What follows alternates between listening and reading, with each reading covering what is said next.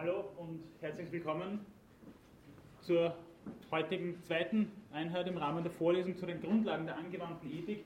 Mich hat eine Kollegin gerade darauf hingewiesen, dass auf Moodle das mit der Selbsteinschreibung leider noch nicht klappt. Entschuldigung dafür, da muss ich irgendeine Einstellung dann noch versemmelt haben. Das werde ich äh, so schnell als möglich beheben und dann sollte es möglich sein, für Sie alle selbst auf Moodle einzuschreiben.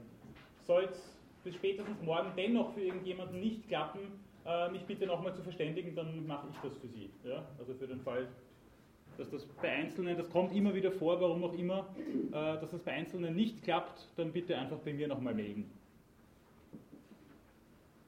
Gut, gibt es von Ihrer Seite zum letzten Mal irgendwelche Fragen, Nachfragen, irgendwelche Kommentare, erfüllbaren Wünsche?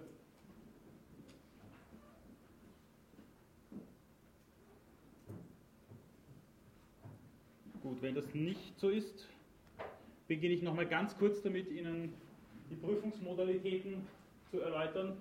Die sind eh nicht äh, sonderlich kompliziert. Also Zeugniserwerb schaut so aus, dass Sie am Ende äh, des Semesters in der letzten Vorlesungseinheit eine schriftliche Prüfung ablegen können.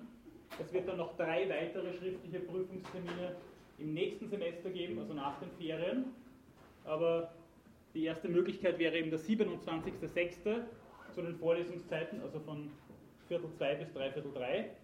Und das wird so aussehen, dass Sie dann äh, fünf Fragen vorgesetzt bekommen, von denen Sie sich dann drei aussuchen können. Und diese drei beantworten Sie dann bitte in kurzen Essays, kurzen Aufsätzen, die einerseits einen Wissensteil umfassen und andererseits einen Reflexionsteil. Gut, denke, hoffe, dazu ist jetzt auch einmal alles soweit klar. Spezielle Literatur, nachdem es eine Vorlesung ohne Lektüre ist, gibt es nicht. Literaturempfehlungen gibt es äh, im Vorlesungsverzeichnis und auf Moodle jede Menge wenn irgendjemand noch weitere Literaturempfehlungen spezieller Art haben möchte, sich bitte einfach bei mir zu melden, entweder im Rahmen der Vorlesung oder per E-Mail oder wie auch immer. Gut, ich habe das letzte Mal begonnen, einige Grundpositionen der Ethik zu erläutern. Da werde ich jetzt dann gleich fortfahren damit. Da geht es darum, äh, sich zunächst einmal zu vergewissern, was für Grundlagen ethischen Reflektierens, was für Methoden ethischen Reflektierens haben wir eigentlich zur Verfügung wenn wir uns mit Fragen der angewandten Ethik, der sogenannten angewandten Ethik auseinandersetzen. Was ist sozusagen das Rüstzeug, mit dem wir uns dann mit konkreten Fragestellungen äh, befassen können, die sich, wie ich das letzte Mal schon versucht habe zu erläutern, ja mehr oder weniger aufdrängen. Also das sind ja keine Fragen, die wir uns dann stellen, wenn uns gerade langweilig ist oder wenn wir gerade die Muße dazu haben. Das mag bei den einen oder anderen philosophischen Fragen vielleicht tatsächlich manchmal so sein, wenn es um Fragen der konkreten angewandten Ethik geht, ist es bisweilen oder sehr oft so, dass es Fragen sind, die sich uns tatsächlich nachgerade aufdrängen. Gut, äh, stehen geblieben bin ich bei Aristoteles und seiner Tugendethik oder auch teleologischen Ethik oder auch eudaimonistischen Ethik. Das sind so die drei sloganartigen Begriffe, die für die aristotelische Ethik verwendet werden.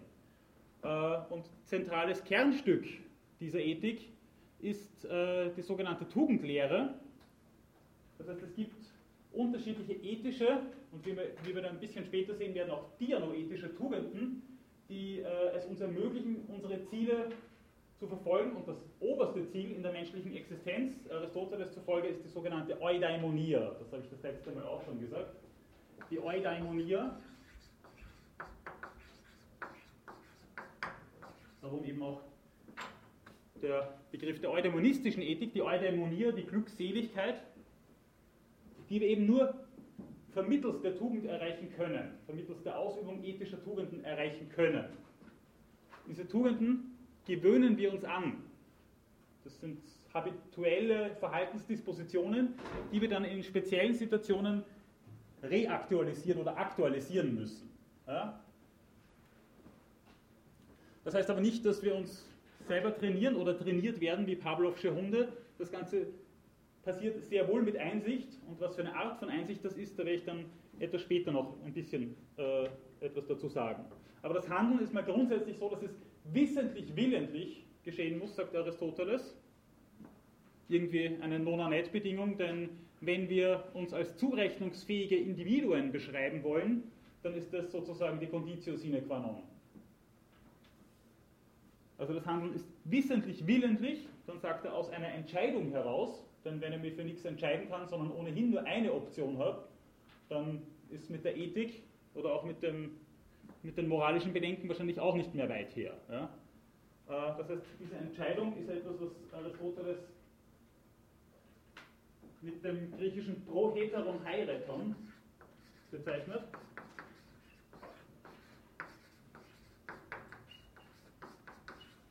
Es geht also darum, dass wir aus unterschiedlichen Optionen, aus unterschiedlichem Heteron auswählen können. Wie gesagt, wenn das nicht gegeben ist, dann kann von einer Entscheidung ja eigentlich keine Rede sein und schon gar nicht von einer verantwortlichen Entscheidung. Und das Ganze, was er dann auch noch dazu sagt, das, das erwähne ich jetzt nur der Vollständigkeit halber, ist, dass das Ganze sicher und ohne Wanken durchgeführt werden soll. Die Frage ist, ob, ist, ob das jetzt so eine wichtige Bedingung dafür ist, dafür ist dass etwas äh, ja, einer gewissen moralischen Korrektheit oder dem Guten zuneigt, äh, aber dennoch, das ist etwas, was Aristoteles in dem Zusammenhang eben dann noch dazu erwähnt. Vor dem Hintergrund äh, dessen ist vielleicht noch wichtig zu erwähnen, dass das Ganze äh, sich so gestaltet, dass eine Tugend sich zwar immer von einem Laster unterscheidet und wir so eine binäre Opposition erlangen, Zugleich beschreibt er die Tugenden immer auch als eine Mitte zwischen Extremen. Das sind so die typischen Beispiele, die Aristoteles hier in der nikomachischen Ethik verwendet. Er sagt, die Tapferkeit ist die Mitte zwischen Feigheit und Tollkühnheit. Die Stumpfheit ist am einen äh, Ende der Skala, am anderen die Zügellosigkeit und in der Mitte wäre die Besonnenheit.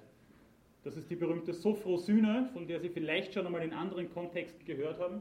Die Sophrosyne, sagt Aristoteles, diese Besonnenheit ist sozusagen auch eine Grundbedingung dafür, dass wir tugendhaft werden können und uns diese Tugend erhalten können. Ja?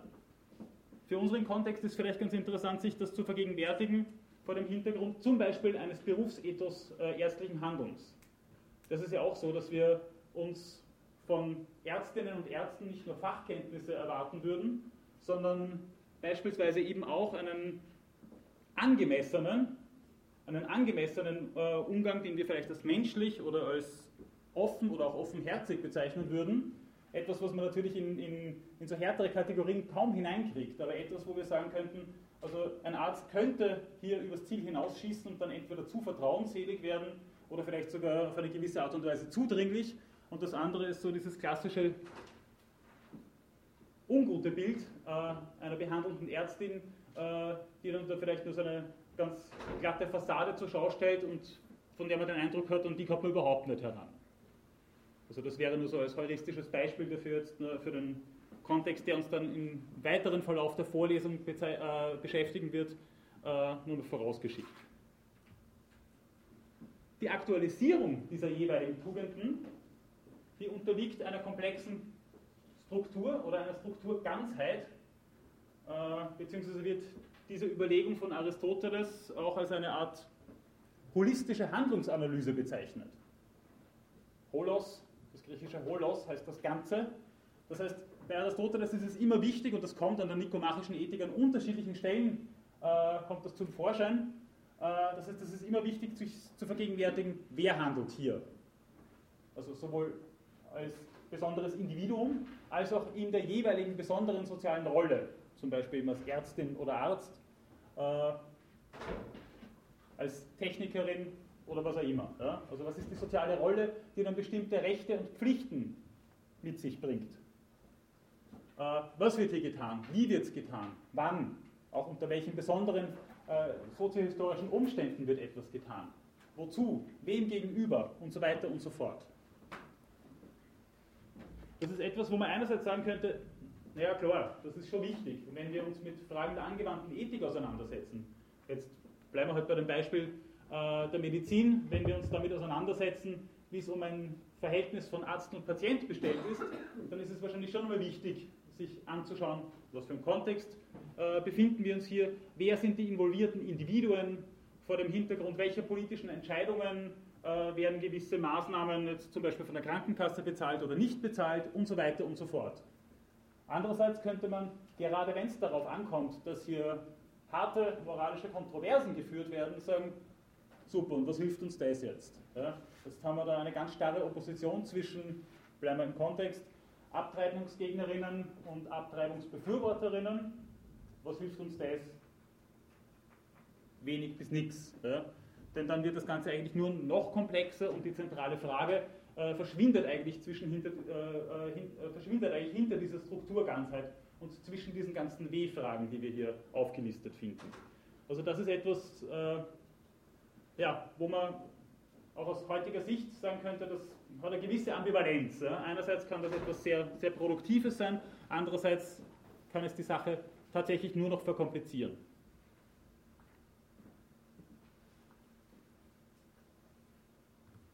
Ein paar wenige Überlegungen, die ich Ihnen im Zusammenhang mit der aristotelischen Tugendethik präsentieren möchte. Äh, nicht ganz uninteressant finde ich äh, das fünfte Buch der Nikomachischen Ethik, das sich um die Tugend der Tugenden dreht, nämlich die Dikaiosyne bzw. die Gerechtigkeit. Die Gerechtigkeit ist in den Bereichsethiken generell eine ziemlich zentrale Kategorie, also die taucht immer wieder in unterschiedlichen Kontexten auf. Äh, ich nenne da jetzt nur die Medizinethik nochmals. Da geht es natürlich auch um die Ressourcenverteilung und die Frage von Rationierung oder Rationalisierung. Da geht es zum Beispiel auch um die Organallokation, wenn es um Gerechtigkeit geht. Oder umgekehrt, wenn es um Organallokation geht, um die Verteilung von äh, äh, Organen, die äh, unterschiedliche Menschen erhalten soll, gibt es immer, weil es immer Organknappheit gibt, Listen, die versuchen äh, dann Dringlichkeit, aber auch zum Beispiel äh, Parameter wie Verträglichkeit oder auch Lebensstilanalysen mit hineinzukriegen um, um dann wirklich also eine Rangliste zu erstellen. Das heißt, da wird versucht, möglichst gerecht Organe zu verteilen. Äh, ähnlich sieht es aus zum Beispiel in der Umweltethik. Wie schaut es aus mit der Klimagerechtigkeit? Ja, auch hier ist das eine ganz zentrale Kategorie, die wir in der angewandten Ethik finden. Ein anderes Beispiel äh, wäre dann die Technikethik oder auch die Forschungsethik. Äh, ist es sozusagen gerecht, nach heutigen Vorstellungen, nach heutigen Maßstäben äh, das ins Werk zu setzen, was Jürgen Habermas die liberale Eugenik genannt hat, nämlich dass wir jetzt einmal schauen, was ist im Rahmen einer Präimplantationsdiagnostik oder Pränataldiagnostik feststellbar, welche Embryonen verwerfen wir sozusagen, äh, wo fangen wir schon vielleicht pränatal an, irgendwelche Therapien einzuleiten. Gibt es also vor dem Hintergrund der Gerechtigkeit so etwas wie ein Recht auf eine natürliche Ausstattung?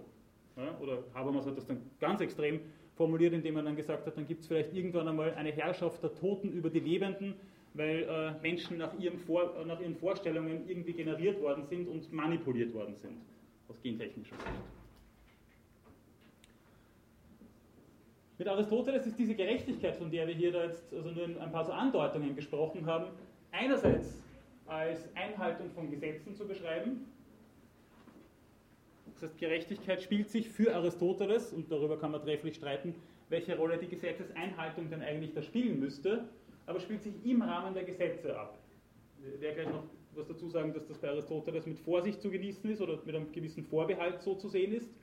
Aber es gibt einige Theoretikerinnen und Theoretiker, die würden sagen, also das ist so die Conditio sine qua non, um überhaupt von Gerechtigkeit sprechen zu können. Ja? Das ist in gewisser Weise überlappend, aber eben nicht völlig überlappend damit, was Aristoteles dann als Summe der Tugenden bezeichnen würde. Denn äh, eine Tugend allein, müsste man mit Aristoteles sagen, macht noch keinen tugendhaften Menschen aus, sondern Tugend ist immer sozusagen ein ganzes Konvolut, ein, ein ganzer Komplex an Tugenden. Weil sonst kommen wir erstens nicht zur Eudaimonie und sonst würden wir zweitens äh, eine Person, und das ist glaube ich etwas, was wir in unserem Common Sense auch so wiederfinden, nicht als tugendhaft oder im heutigen Sinne als anständig bezeichnen. Ja? Wenn jetzt jemand ein, zwei ganz passable moralische Züge hat, aber sonst ein unguter Typ ist, dann, das findet sich wie gesagt in unserem Common Sense ja wieder, dann würden wir dann nicht sagen, das ist jetzt ein tugendhafter Mensch, sagt man wahrscheinlich sowieso nicht mehr, aber ein anständiger Mensch, jemand, äh, der moralisch integer ist.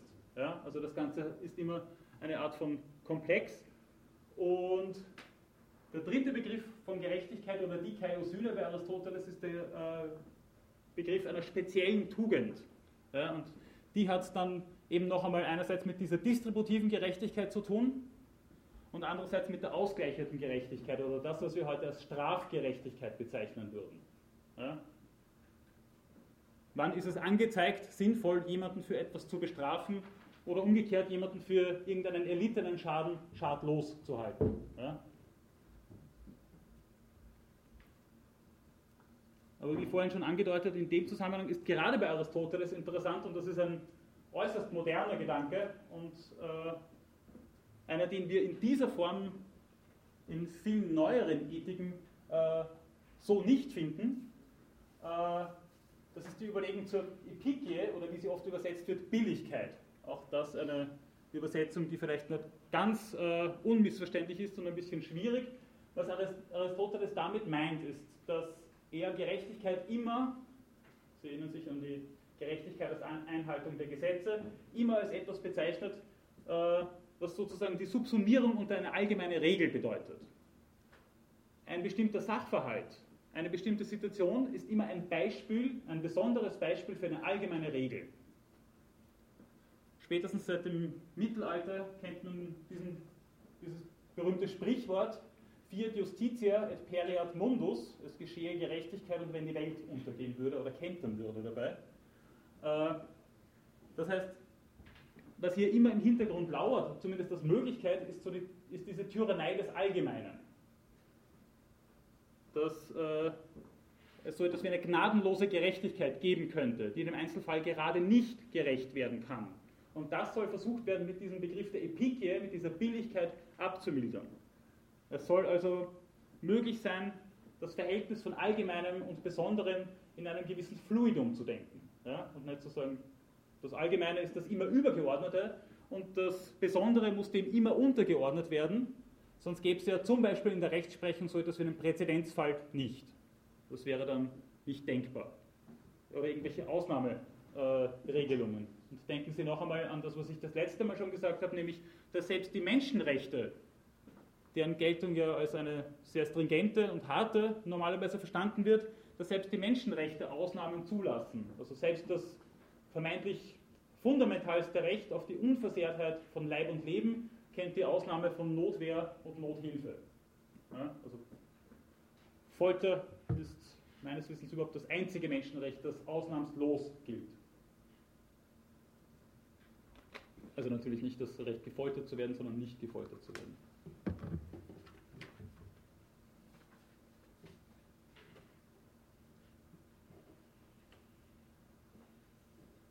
Gut, dann äh, noch eine letzte Überlegung zu Aristoteles.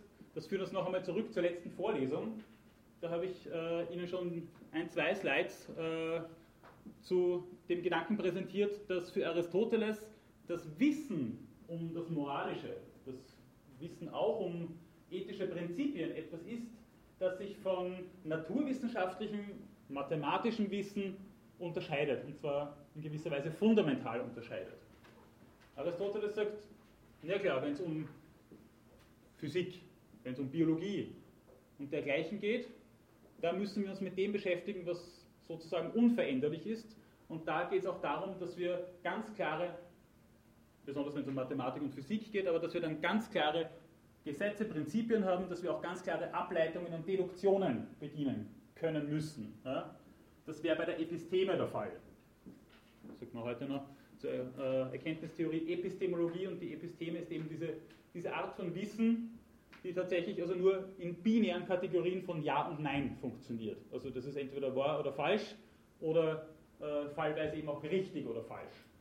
Und dazwischen gibt es eben nichts. Tertium non datur. Äh, die Verlängerung sozusagen von der Episteme wäre die Sophia, die Weisheit, die Aristoteles als ein Grundwissen bezeichnet. Was sind die Gründe dafür, dass sich etwas so verhält und nicht anders? Äh, das ist jetzt eine ziemlich eingeschränkte Darstellung. Ich sage jetzt nur der Vollständigkeit halber noch hinzu, dass der Bedeutungshof von Sophia bisweilen noch wesentlich breiter ist. Äh, so gibt es auch Passagen, auch in der nikomachischen Ethik, in denen Aristoteles davon spricht, dass zum Beispiel Phidias, der Bildhauer, ein Sophos, ein Weiser sei. Und dann geht es darum, dass jemand auch eine gewisse Erfahrung hat im Umgang mit äh, dem jeweiligen Fach, mit dem er sich beschäftigt. Und Techne und Phronesis wiederholt noch einmal, jetzt geht es um das Wissen, um das Veränderliche, wiederholt noch einmal diese Gegenüberstellung von Herstellen und Handeln, die ich Ihnen das letzte Mal schon präsentiert habe. Wenn es um die Poiesis, um das Herstellen geht, dann brauchen wir die Techne oder Kunstfertigkeit und natürlich kommen einige deutsche Wörter, die phonetisch sehr ähnlich sind von dieser Techne her, Technologie, Technik und so weiter. Und wenn es um die Aktualisierung der ethischen Tugenden geht, dann brauchen wir die Phronesis, das ethische Urteilsvermögen, das Situationsgewissen und es gibt noch sehr viele andere Übersetzungen von diesem Terminus, der ebenfalls ein bisschen schwierig zum, ins Deutsche übersetzen ist. Ja? Aber diese Phronesis ist eben das Scharnier zwischen äh, dem konkreten Urteilen, auch einer, einer gewissen Erfahrenheit im konkreten Urteil und den ethischen Verhaltensdispositionen, den ethischen Tugenden, von denen ich vorhin gesprochen habe. Es geht also darum, wie Aristoteles an anderer Stelle dann meint, dass wir das, das Allgemeine im Besonderen erschauen können, dass wir also so eine gewisse induktive Leistung erbringen können und dadurch eben die ethischen Tugenden auch zur Anwendung bringen können oder reaktualisieren können. So, allerletzte Bemerkung dazu. Äh, übergeordnet über das Ganze ist der Nus. Das ist das, was wir heute wahrscheinlich als Vernunft bezeichnen würden, was Kant eben auch als von Verstand unterschieden beschreiben würde. Das ist einmal die grundlegende Einsichtsfähigkeit überhaupt oder die Vernünftigkeit des Menschen überhaupt. Die Grundbedingung dafür ist, dass wir überhaupt irgendeine Form von Wissen erwerben und dann in weiterer Folge auch anwenden können. So, dann würde ich es jetzt mit Aristoteles und der Tugendethik gut sein lassen, es sei denn, es gibt von Ihrer Seite noch irgendwelche Fragen, Unklarheiten, etwas, worüber Sie noch reden wollen würden.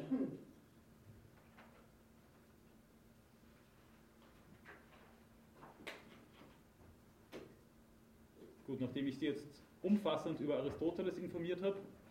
Also nur dazu noch, ja. Äh, der Bildhauer, der hat Technik, ne? Naja, grundsätzlich schon. Ja. Der Bildhauer wäre wär ein, ein Techniker. Ja, also ich habe nur der Vollständigkeit halber dazu gesagt, dass die Sophia, die Weisheit, etwas ist, was sie nicht nur darauf beschränken muss, dass man erfahren ist, äh, was die Episteme anbelangt, sondern die Erfahrung kann auch anderweitig sein. Ja? Und dann gibt es eben diese merkwürdigen Passagen, in denen zum Beispiel der Bildhauer Phidias als Sophos bezeichnet wird. Aber als Bildhauer ist der Phidias jetzt weder ein Phronimos, noch ist er Wissenschaftler, sondern jemand, der sich der Kunstfertigkeit der Technik bedient. Ja?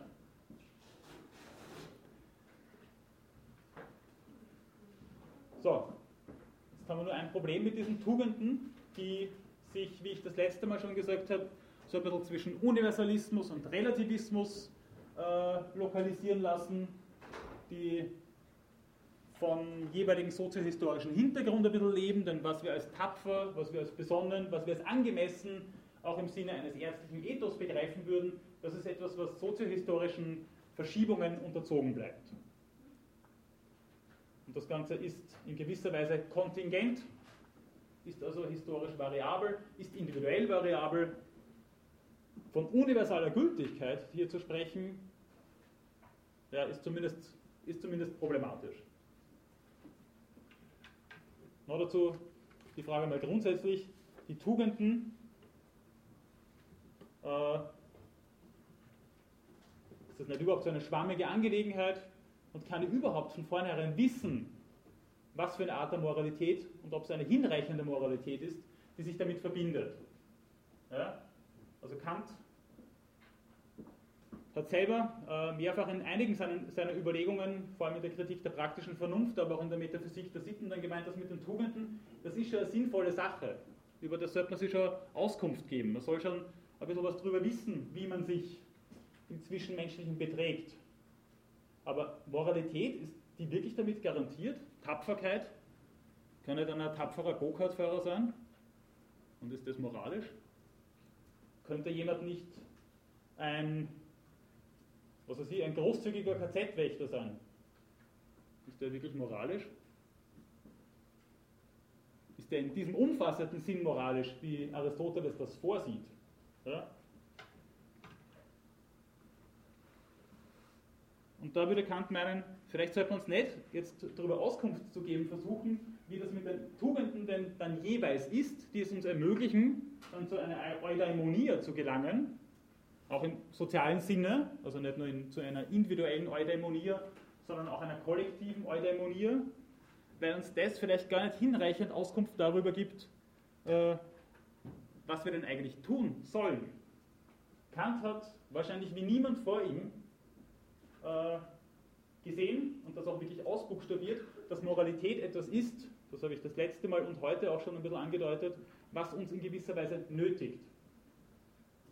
Also die Nötigung durch die Moralität, die moralische Vernunft und unser moralisches Urteilsvermögen ist etwas, was sich in dem Satz, was soll ich tun, wesentlich besser explizieren lässt als äh, in der Frage nach dem Glücklichwerden.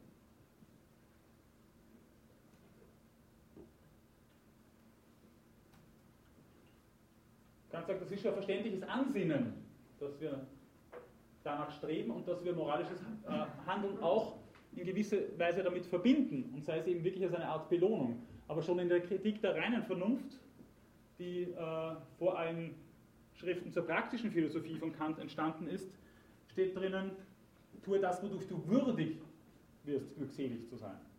Deinen Automatismus, den gibt es bestimmt nicht. Und so einen ganz einfachen Automatismus gibt es auch bei Aristoteles nicht, denn da kommen dann noch äußere Güter hinzu und gewisse Zufälligkeiten, die eine Eudämonie auch verhindern könnten. Aber grundsätzlich ist es so, dass wir es in der Hand haben. Und Kant würde sagen, na, die Moralität, die mag eine Rolle spielen, aber wenn wir von Moralität selber reden, dann kommt es uns darauf und dann kann es uns darauf nicht ankommen. Denn das ist von so vielen Unwägbarkeiten äh, begleitet und das bringt so wenig zum Ausdruck, dass wir eben von der Moral genötigt sein können, äh, dass das keine adäquate Beschreibung darstellen kann für Kant. Die Grundfragen der Philosophie, die Kant mal zusammengefasst hat, die werden Ihnen wahrscheinlich ohnehin ein Begriff sein. Was kann ich wissen, was soll ich tun, was darf ich hoffen, was ist der Mensch? Und selbstverständlich ist die für uns hier zentrale Frage die, was ich tun soll, die aber von den anderen Fragen wie wir dann gleich noch sehen werden, nicht ganz abgelöst werden kann.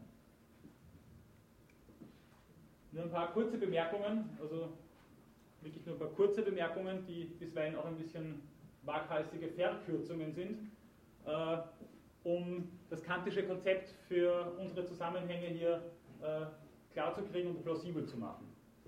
Für Kant ist es nicht so, wie für Aristoteles, dass wir, wenn es um Moralität geht, mal prinzipiell einer Gewöhnung und Sozialisation bedürfen das letzte Mal schon gesagt, bei Aristoteles ist es so, dass äh, tatsächlich die leitendste Wissenschaft innerhalb einer Polis die politische ist, aber nicht in dem Sinne, wie wir das heute unbedingt verstehen würden, sondern immer auch jene Art von Politik, äh, die bestimmt, was junge Menschen zu lernen haben. Sodass wir die Leute gleich von, von jung an daran heranführen sollen, was tugendhaft ist. Äh, hier geht es darum, dass wir uns von dem eigentlich in gewisser Weise auch emanzipieren können müssen. Und das ist ja auch eine sozusagen alltägliche Erfahrung. Man kann einmal nicht damit einverstanden sein, was in einer Gesellschaft als normal und auch als moralisch normal gilt.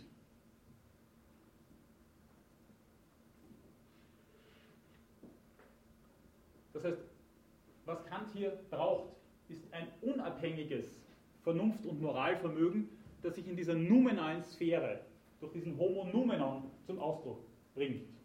Das bin sozusagen ich als Ding an sich, ich als unabhängiges Wesen. Ja?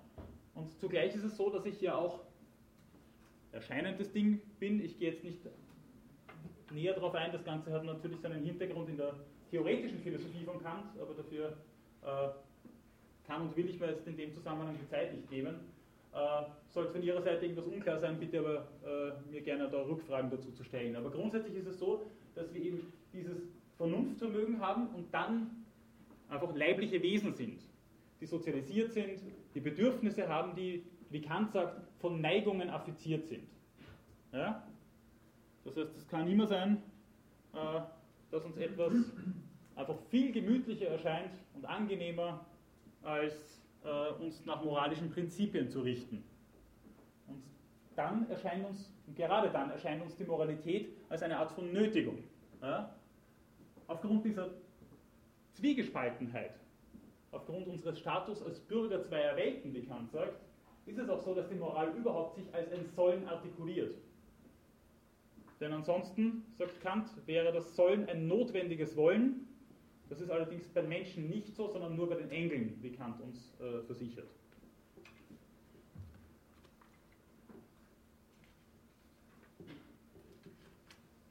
Was dahinter steckt, ist natürlich eine ziemlich starke anthropologische These und eine andere als bei Aristoteles, muss man auch sagen, nämlich dieser Dualismus. Dass es diesen Dualismus tatsächlich gibt. Dass es ein transzendentales Subjekt mit einem a priorischen Vermögen gibt. Der Begriff der A priorität ist Ihnen allen geläufig. Oder wem ist er nicht geläufig? Dann brauche ich ihn auch nicht extra zu erklären. Dass es ein a priorisches Vermögen gibt, das eben unabhängig ist äh, von allen konkreten gesellschaftlichen äh, und auch biografischen äh, Zusammenhängen, die irgendwie für unsere Moralität eine Rolle spielen können. Ich kann immer wissen, zumindest grundsätzlich wissen, was richtig oder falsch ist. Ob ich es dann tue oder nicht, ist eine andere Frage.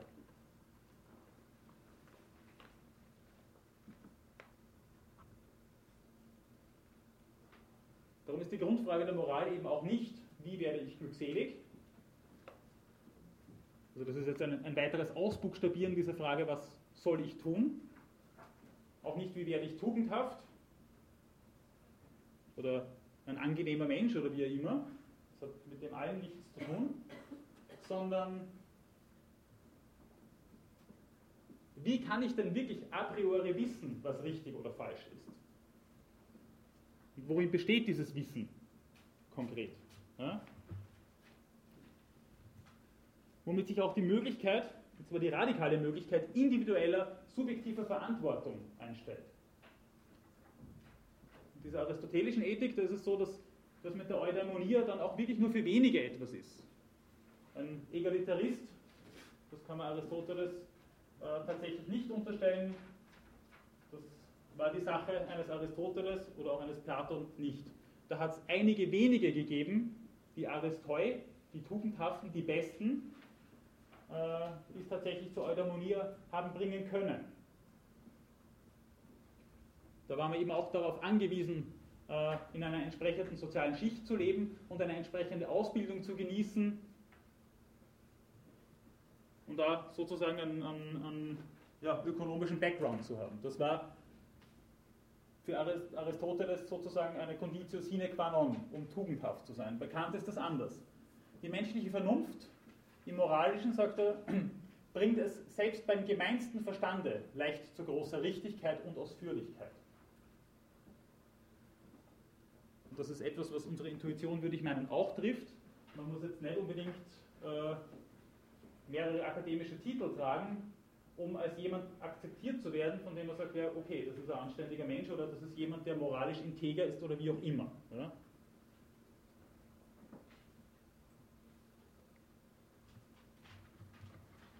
Das heißt aber des Weiteren, dass Gut ohne Einschränkung, wie Kant schon in der Grundlegung zur Metaphysik der Sitten uns versichert, nur dieser gute Wille sein kann, der sich am Gebot der Vernunft orientiert. Kann also nur dieser gute Wille sein oder diese Determinierung unseres Willens äh, durch das Vernunftgebot. Das heißt, die besonderen Umstände, sowohl in meiner persönlichen Ontogenese, in meiner eigenen Biografie, als auch die näheren Umstände, die nähere Situiertheit, äh, kann hier im Sinne einer Kriteriologie gar nichts austragen. Ja, also diese Strukturganzheit mit den 25 W-Fragen, die wir von Aristoteles hier kennen, die, ist, die bringt nichts. Denn wir wollen ja im Sinne eines kartesianischen Wissensideals klare et distinkte wissen, was können wir da machen und was nicht. Ja? Wenn es um Abtreibung geht, dann wollen wir doch wissen, darf man das? Und allenfalls unter welchen Umständen dürfen wir das und wann darf man das nicht? Ja? Also hier wird tatsächlich versucht, diese weichere Kriteriologie, die wir bei Aristoteles finden, mit Gut und Böse, in eine zu überführen, die wir in der Terminologie von richtig und falsch beschreiben könnten.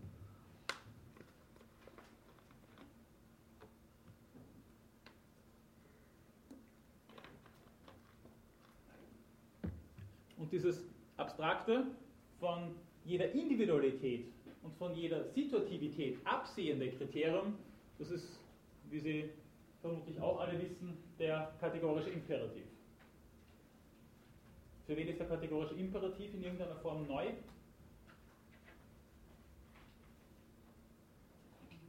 Für niemanden. Das ist gut, dann äh, werde ich auch dabei jetzt mich nicht allzu lange aufhalten und gleich äh, einen Schritt weitergehen.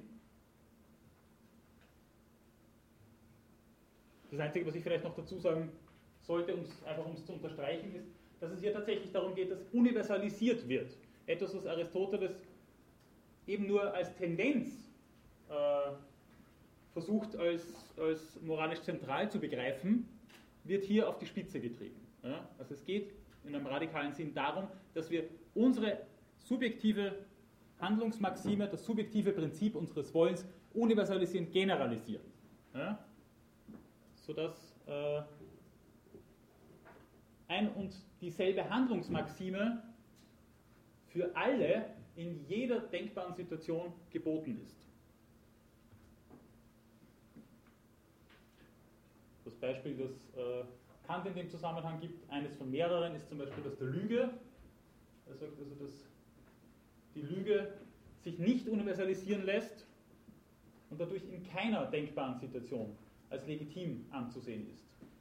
Das betrifft auch eine Notlüge oder etwa auch, äh, vermutlich kennen Sie auch äh, diesen berühmten Brief an Benjamin Constant, in dem er dann meint, also selbst wenn ich dadurch jemanden vermeintlich oder wirklich das Leben retten würde, dass ich äh, eine äh, andere Person belüge, selbst das ist kein äh, hinreichender Grund dafür, dass ich eine Lüge als geboten ansehen könnte oder auch nur als legitim.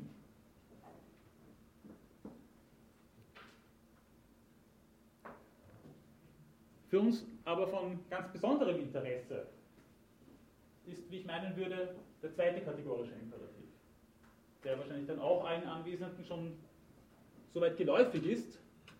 Handle so, dass du die Menschheit sowohl in deiner Person als in der Person eines jeden anderen jederzeit zugleich als Zweck, niemals bloß als Mittel brauchst.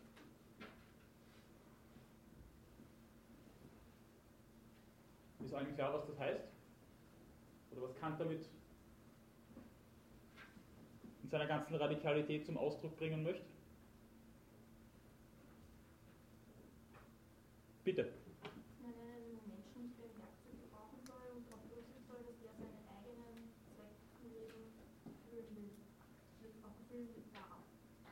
Ja, das ist aber, ja, das ist aber ein radikales Instrumentalisierungsverbot. Ja, ja danke. Äh, vielleicht noch einen kurzen Zwischenschritt. Was ist mit dem Begriff der Menschheit angezeigt? Bitte.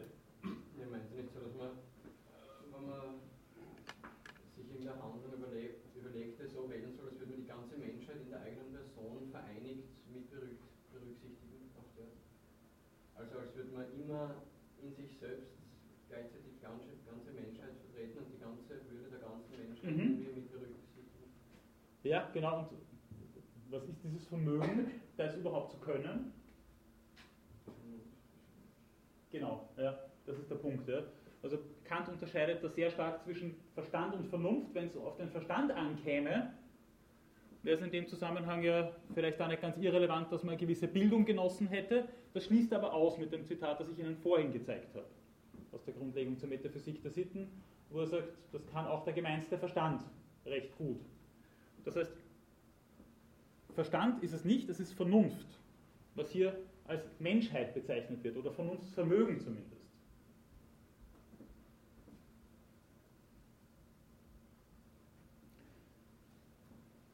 Wenn diese Vernunft praktisch wird, wenn diese Vernunft sich als praktische erweist, dann ist das das, was Kant dann Autonomie nennen wird. Und da muss man dann immer vorsichtig sein, vor allem wenn man sich mit äh, Medizinethik auseinandersetzt. Denn wenn wir von Patientenautonomie sprechen, dann ist etwas anderes gemeint. Dann ist es tatsächlich Selbstbestimmung, so wie wir Autonomie normalerweise in unserem Sprachgebrauch auch verstehen. Aber hier ist es genau dieses Vernunft oder auch Moralvermögen, von dem der Kollege gerade gesprochen hat. Es ist nämlich die Möglichkeit, sich selbst den kategorischen Imperativ als nominales Wesen geben zu können. Und dann leitet sich das tatsächlich wortwörtlich vom Griechischen her, nämlich autos, nomos, selbstgesetzgebend zu sein. Ich gebe mir selbst das Sittengesetz. Und diese Autonomie, diese Fähigkeit, moralisch, also selbstgesetzgebend zu sein, ist der Grund dafür, warum wir eine Würde haben, sagt Kant. Eine Würde bedeutet in dem Fall, dass wir einen absoluten Wert haben, der für keinen wie auch immer gearteten höheren Wert äh, zu opfern wäre oder dagegen aufzuwägen wäre. Ja? Das ist also dieses radikale Instrumentalisierungsverbot, von dem Sie gesprochen haben, bedeutet auch, dass niemand jetzt zum Beispiel zu Forschungszwecken geopfert werden kann. Selbst wenn dadurch hunderte, tausende, zigtausende Menschenleben gerettet werden könnten, diese Art der Abwägung ist Kant zufolge nicht leg legitim. Und dieser Würdebegriff, der spielt nicht zuletzt in der Medizinethik eine ganz besondere Rolle, natürlich. Äh, nämlich einerseits dann, wenn es darum geht, dass eben keine Individuen geopfert werden dürfen, die zumindest potenziell moralfähig sind. Ja? Also das heißt nicht, dass jetzt zum Beispiel Alzheimer-Patientinnen, schwerbehinderte Menschen, wachkomatöse Menschen dann dennoch geopfert werden dürften. Das ist etwas, was sich aus, aus dieser Perspektive einfach grundlegend verbietet. Gilt das auch für die Personen, die sich selbst opfern würden? Das gilt auch, ja, das das, wäre das nächste, ja, danke für die Frage, aber das wäre das nächste gewesen, was ich sagen wollte. Das gilt auch für Personen, die sich selbst opfern wollen würden oder zum Beispiel auch äh, Suizid begehen würden, mhm. Auch zum Beispiel terminal Kranke, die Suizid begehen würden, äh, sprich sich selber aktiv beim Sterben helfen, wenn man das so bezeichnen wollen würde. Für Kant gibt es eine radikale Unverfügbarkeit. Der, der zweite kategorische Imperativ gilt so wie es auch wirklich explizit dasteht, für jeden anderen und für mich selber. In der Person eines jeden anderen, äh, in, in, deiner Person als in der Person eines jeden anderen. Ja? Das würde eben auch dann gelten, wenn es äh, um Embryonenforschung geht. Selbst Embryonen wären, ich relativiere es gleich noch einmal, äh, selbst Embryonen wären, wenn man das ganz streng sieht, wenn es um die potenzielle Vernunftfähigkeit geht, äh, Wesen von Würde. Tatsächlich ist es aber so, dass es ein bisschen uneindeutig ist bei Kant. Sehr viele Exegeten haben gesagt, das Potentialitätsargument, von dem ich da gerade spreche, ist eines, das von Kant her sich so nahelegt, dass wir es akzeptieren müssen. Andere sagen wieder, naja, es gibt aber schon Stellen bekannt, die in eine andere Richtung führen. Und die gibt es tatsächlich, zum Beispiel in seinen Vorlesungen zur Moralphilosophie, hat er mal gemeint, ja, aber jemand, der sich vorsätzlich besäuft und sich dadurch um seine Moralfähigkeit bringt, ist jemand, den wir nicht nur wie ein Tier behandeln dürfen, sondern auch sollen. Aber eben nur zeitweilig. Äh, was sich damit aber auch verbindet, äh, ist äh, die Überlegung, dass das Ganze natürlich eine sehr anthropozentrische Moral Moralvorstellung ist. Äh, wenn er da von dieser Menschheit spricht, dann meint er tatsächlich in weiterer Folge nur Menschen. Ja? Wesen von Würde sind dann keine anderen natürlichen Entitäten, keine Tiere, keine Pflanzen, keine Ökosysteme, wie auch immer. Diese können dann sehr wohl einen Wert haben, aber einen indirekten Wert oder einen instrumentellen Wert. Da gibt es in der Metaphysik der Sitten das berühmte Verrohungsargument. Er sagt, äh, es ist natürlich eine wichtige äh, Fähigkeit, sich dann an dieses Sittengesetz auch halten zu können, und zwar immer wieder halten zu können. Insofern gibt es in der Metaphysik der Sitten auch diverse Ansätze einer Tugendethik. Und wenn wir Tiere ständig unnötigerweise, ungerechtfertigterweise so behandeln, dass sie darunter leiden, dann ist es so, äh, dass das auch unsere eigene Moralfähigkeit korrumpiert, und zwar die praktische Umsetzung dieser Moralfähigkeit korrumpiert. Insofern gibt es eben eine indirekte Pflicht gegenüber Tieren zum Beispiel oder auch anderen natürlichen äh, Entitäten, aber das ist eigentlich nur eine direkte Pflicht uns selbst gegenüber. werden wir dann im Zusammenhang mit der Umweltethik auch noch einmal darauf zu sprechen kommen. Aber es ist gar nicht so uninteressant, dass er auch so etwas wie eine Verrohung dann kennt, wie, wie wir es bei Aristoteles in, in Nutzer ja auch finden. Also das, das, das ist eben dieses berühmte Verrohungsargument. An anderer Stelle sagt er sogar, dass Wundärzte und Fleischhauer äh, als Geschworene nicht taugen, weil sie so verroht seien, weil sie so abgestumpft sind durch ihre Tätigkeit. Äh, wird sie empirisch jetzt nicht ganz erhärten lassen, dass das, dass das tatsächlich so ist, dass äh, zum Beispiel Fleischhauerinnen lauter ungute Gesellinnen sind, äh, die das im Moralischen nicht so ganz drauf haben. Aber es gibt bis heute übrigens, äh, selbst in der Psychologie, solche Überlegungen, dass es hier einen sogenannten Violence Link gibt. Ja, also so ganz äh, von der Hand zu weisen ist das offenbar auch nicht.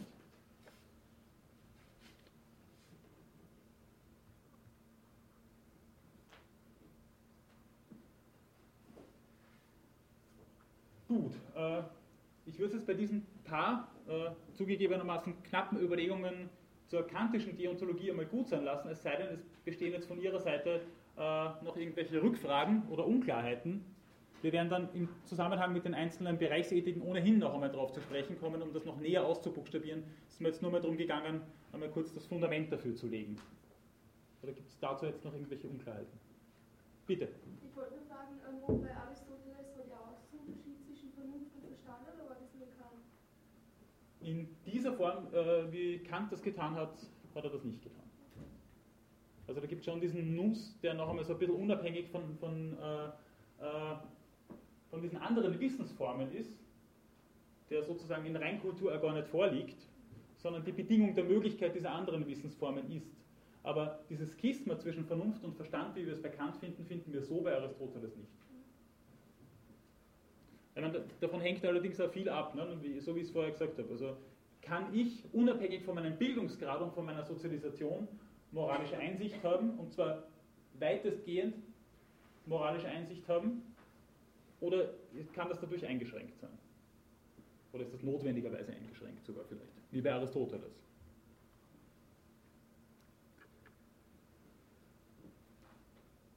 Gut.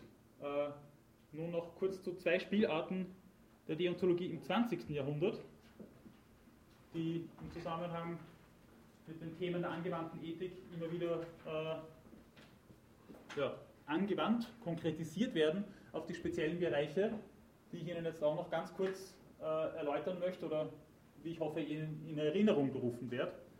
Äh, einerseits die Theorie der Gerechtigkeit von John Rawls und dann in weiterer Folge noch die Diskursethik von Jürgen Habermas.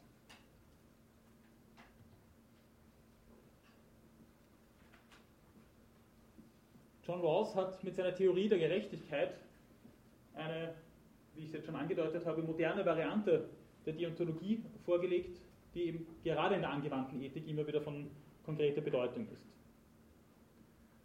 Das 1971 erschienene Buch A Theory of Justice äh, geht davon aus, dass es so etwas wie den intuitiven Vorrang der Gerechtigkeit gibt. Und diese Gerechtigkeit fungiert in gewisser Weise genauso wie diese Moralfähigkeit, die wir bekannter finden und die sich damit äh, verbindende Autonomie und die sich damit weiters verbindende Würde. Ja? Gerechtigkeit, sagt er relativ am Anfang der Theorie der Gerechtigkeit, ist eine Haupttugend, die genauso wie die Wahrheit im Zusammenhang mit theoretischen Einsichten keine Kompromisse duldet. So wie bekannt, binär, ja oder nein, richtig oder falsch. Ja? Und genau aus dieser Gerechtigkeit entspringt, analog zur Würde bekannt, eine Unverletzlichkeit des Individuums. Das ist wahrscheinlich, hoffentlich müßig zu sagen, dass mit dieser Unverletzlichkeit nicht gemeint ist, dass jemand nicht verletzt werden kann, sondern diese Würde ist unverlierbar. Bekannt genauso wie bei Rawls. Das verliert man nicht dadurch, dass man irgendein Fehlverhalten an den Tag gelegt hat. Das verliert auch ein Massenmörder nicht. Äh, ich bin unlängst bei einem Vortrag gefragt worden, hätte Hitler seine Würde verloren gehabt? Mit Kant und mit Rawls auch Hitler nicht. Das, das ist etwas, da fährt die Eisenbahn drüber. Es gibt keine Rechtfertigung dafür, diesen absoluten Wert jemanden abzusprechen. Den kann man anerkennen, aber nicht zu- oder aberkennen. Wenn man nicht anerkennt, dann hat man dadurch diesem Individuum die Würde nicht genommen. Ja?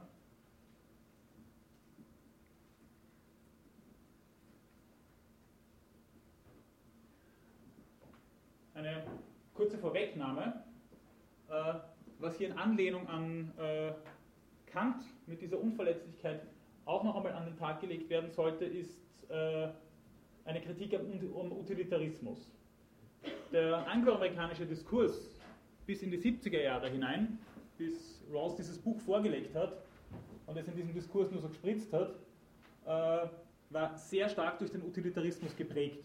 Das war, das war der Mainstream im angloamerikanischen Diskurs zu dieser Zeit und es ist bis zu einem gewissen Grad auch noch geblieben, aber nur bis zu einem gewissen Grad eben. Ja?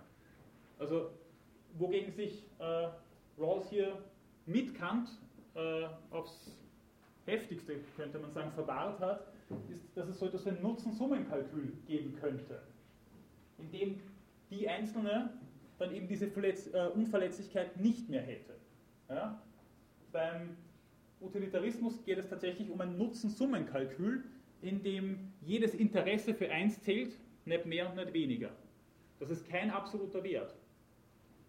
Wenn wir immer 1 und 1 und 1 zusammenzählen und dann vielleicht einmal minus 1 abstrahieren müssen, weil jemand ein gegenläufiges Interesse hat, naja, dann hat die Minderheit vielleicht auch einmal sehr schlechte Karten. Ja? Oder wie Paul Ricoeur das in dem Zusammenhang, ich werde dann später noch darauf zu sprechen kommen, aber wie Paul Ricoeur das in dem Zusammenhang einmal äh, so schön unschön formuliert hat, es wird vielleicht dann nicht nur ein Privatvergnügen geopfert, sondern eine ganze soziale Schicht. Und das wäre eben mit dem Utilitarismus zumindest denkbar.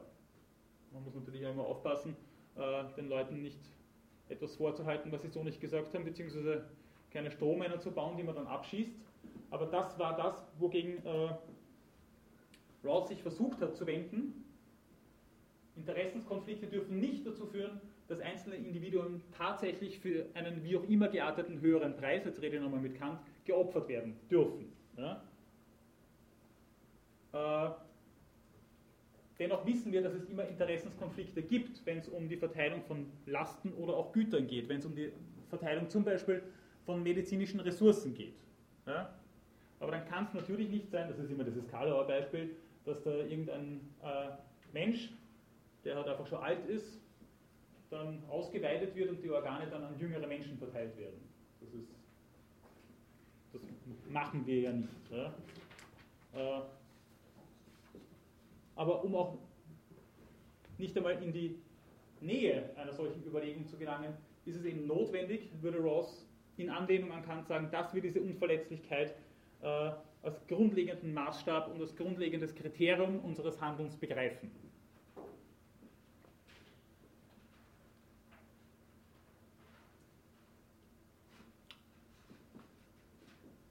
In Anlehnung nicht nur an Kant, sondern auch an Hobbes meint äh, Rawls dann, was wir brauchen, sind aber Maßstäbe, ist eine grundlegende Kriteriologie. Und wie wir zu dieser kommen, das versucht er anders auszubuchstabieren, als, er das mit dem, als wir das mit dem nominalen Vermögen von Kant kennen. Er sagt also, wenn wir grundlegende Kriterien haben wollen, ob äh, bestimmte Verhältnisse, seien es diachrone oder synchrone, sprich gleichzeitig lebender Menschen oder auch äh, unterschiedlicher Generationen, wenn wir uns das anschauen wollen, dann brauchen wir diejenigen Grundsätze, sagt er, die freie und gleiche Menschen in ihrem eigenen Interesse in einer anfänglichen Situation der Gleichheit zur Bestimmung der Grundverhältnisse ihrer Verbindung annehmen würden.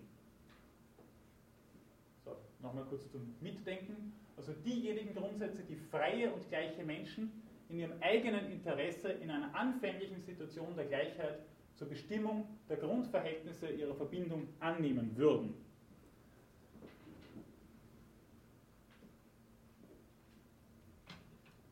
Und da sagt er dann noch dazu, dass das ganz bestimmt nicht utilitaristische Grundsätze sein würden, bei denen man eben, wenn man dann in einer sozial prekären Situation wäre, dann tatsächlich die Karte aus der Gesäßtasche gezogen hätte, sondern äh, da geht es darum, dass wir dann ein Mindestmaß an Berücksichtigung finden würden.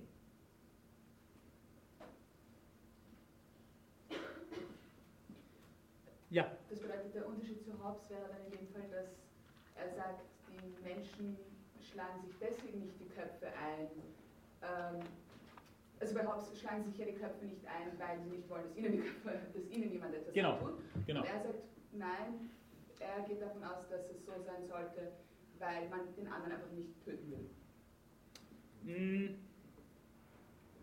Das würde er so jetzt auch nicht sagen. Ja? Okay. Also ich wollte es auch nicht zu weit ausholen, aber ich werde versuchen, kurz darauf einzugehen. Sie tun das ja in Ihrem eigenen Interesse. Ja? Es geht jetzt vielleicht nicht darum, dass äh, man von seinem Nächsten dann erschlagen wird, weil man zufällig äh, um dasselbe Gut bemüht ist, wie das bei Hobbes der Fall ist. Aber es ist dennoch so, dass man, dass man tatsächlich dann ja, benachteiligt sein könnte oder äh, dann gewisse Ressourcen einem nicht mehr zur Verfügung gestellt werden. Ja? Weil man einer bestimmten sozialen Schicht angehört oder weil man so wie in Großbritannien schon über 65 ist und dann zum Beispiel von der Kasse keine Hüftgelenke mehr bezahlt bekommt. Ja? Also um, um so etwas geht es. Ja? Ich, ähm, ich erkläre es vielleicht nochmal mit der nächsten Slide. Was wir hier nämlich machen, ist zu sagen, wir abstrahieren einmal von unserer kompletten konkreten Situation und begeben uns in diese fiktive, das ist ein Gedankenexperiment natürlich, in diese fiktive Deliberation, wo es keinen Grund gibt zu sagen, ja gut, aber du bist jetzt eine Frau und deswegen schlechter gestellt, du bist jetzt geistig beeinträchtigt und deswegen schlechter gestellt, du bist äh, ein alter Mensch, du lebst in der Generation direkt nach dem Zweiten Weltkrieg, du lebst äh, im 24. Jahrhundert und viel Spaß mit unserem Atommüll. Ja? Das ist alles hier auszublenden. Ja? Ähm, das ist eben dieser Schleier des Nichtwissens, von dem Rawls da spricht. Und das soll eben eine radikale Gleichheit, eine radikale Gleichheit, äh, zumindest in der Ermittlung der Grundprinzipien oder der Grundkriterien für Gerechtigkeit äh, ermöglichen. Ob das so einfach ist und ob wir wirklich von dem allen abstrahieren können, ist eben die Frage, aber es geht darum, oder es geht vor allem darum, weniger darum, dass wir uns gegenseitig den Schädel einschlagen, aber dass wir die grundlegenden Bedürfnisse gedeckelt haben. Und dass es auch ein Maximum Minimorum gibt, wie äh, Rawls das nennt, die sogenannte Maximin-Regel.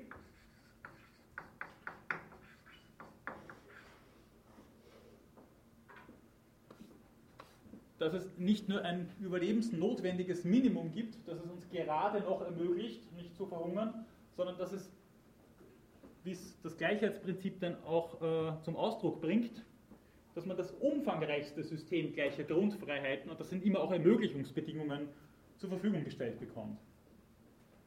Eben zum Beispiel auch, äh, andere sehen das anders, äh, vor allem im angloamerikanischen Diskurs zum Beispiel auch, das Recht darauf, medizinische Ressourcen beanspruchen zu dürfen. Ja? Wir wissen alle, es gibt eine Ressourcenknappheit, es kann nicht jedem jederzeit alles zur Verfügung gestellt werden. Das geht tatsächlich einfach nicht aus. Ja? Aber zumindest das Maximum Minimorum sollte allen jederzeit zur Verfügung gestellt werden können. Und das eben nicht nur äh, auf, der äh, auf der synchronen Ebene, sondern auch auf der diachronen Ebene. Und wenn man dann eben noch einmal an Klimagerechtigkeit zum Beispiel denkt, äh, generell um Fragen des Umweltschutzes und der Umweltethik, dann ist es so, dass man dann vielleicht auch, so wie bei Kant, der Umwelt nur instrumentellen Wert zumessen kann und trotzdem sagen muss, wir haben eine radikale Verpflichtung, eben zukünftigen Generationen gegenüber zum Beispiel, die sich aus diesem äh, Gleichheitsprinzip herleiten lässt. Und das zweite Prinzip sagt Rawls, auf das wir uns dann einigen würden in so einer Situation, das ist wie gesagt ein Gedankenexperiment und keine wirkliche Deliberation, wäre das sogenannte Differenzprinzip. Er sagt, es gibt unvermeidliche Asymmetrien in jeder Gesellschaft. Es gibt auch unvermeidliche Asymmetrien über einen zeitlichen Verlauf hinweg, also intergenerationelle Asymmetrien, aber äh, die sind nur dann zu rechtfertigen, wenn sie vernünftigerweise zu erwarten sind, äh, wenn von ihnen vernünftigerweise zu erwarten ist, dass sie zu jedermanns Vorteil erreichen und dass sie mit Endpositionen und Ämtern verbunden sind, die jedem offen stehen. Also das darf man nicht Kraft einer weiß ich nicht, hohen Geburt bekommen oder deswegen, weil der Papa im Ministerium sitzt oder wie auch immer, wenn Sie an das Lied von Helmut Qualtinger denken. äh, sondern das muss etwas sein, was ein zu jeder Zeit mal grundsätzlich offen stünde, die die jeweils äh, relevanten Fähigkeiten auch mitbringen.